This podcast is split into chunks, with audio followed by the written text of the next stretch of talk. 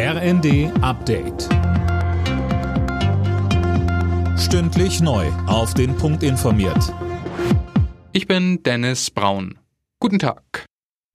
Das geplante Bürgergeld sorgt weiter für Streit. Die Union droht sogar mit einer Blockade im Bundesrat. Sozialminister Heil bietet deshalb jetzt weitere Zugeständnisse an. Sönke Rühling, da geht es um die Kritik der Länder. Ja, die kritisieren unter anderem die sechsmonatige Vertrauenszeit. In der sind den Jobcentern weitgehend die Hände gebunden, eventuelle Pflichtverstöße von Betroffenen zu sanktionieren. Da werde es kommende Woche aber noch zahlreiche Änderungen geben, so Heil in der FAZ. Bisher sieht es allerdings so aus, dass die Nachbesserungen der Union nicht reichen. Das ist alles nur Kosmetik, so die Mittelstandsvertreterin Gitta Konnemann. Und auch Bayerns Sozialministerin scharf kritisiert, dass die Koalition Anreize zum Arbeiten wissentlich beseitigt habe.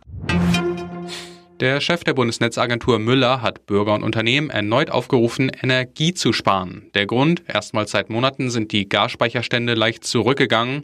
Laut Müller reichen die Vorräte für etwa neun bis zehn Wochen.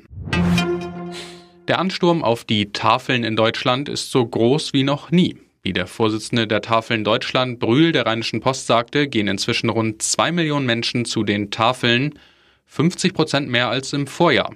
Gleichzeitig sind die Lebensmittelspenden zurückgegangen, so Brühl. Die Folge, rund ein Drittel der Tafeln sind so überlastet, dass sie Aufnahmestopps verhängen mussten.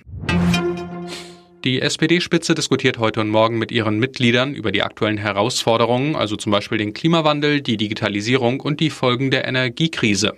Das Ganze soll Grundlage für den Bundesparteitag im nächsten Jahr sein. Es wird auch Kanzler Scholz erwartet.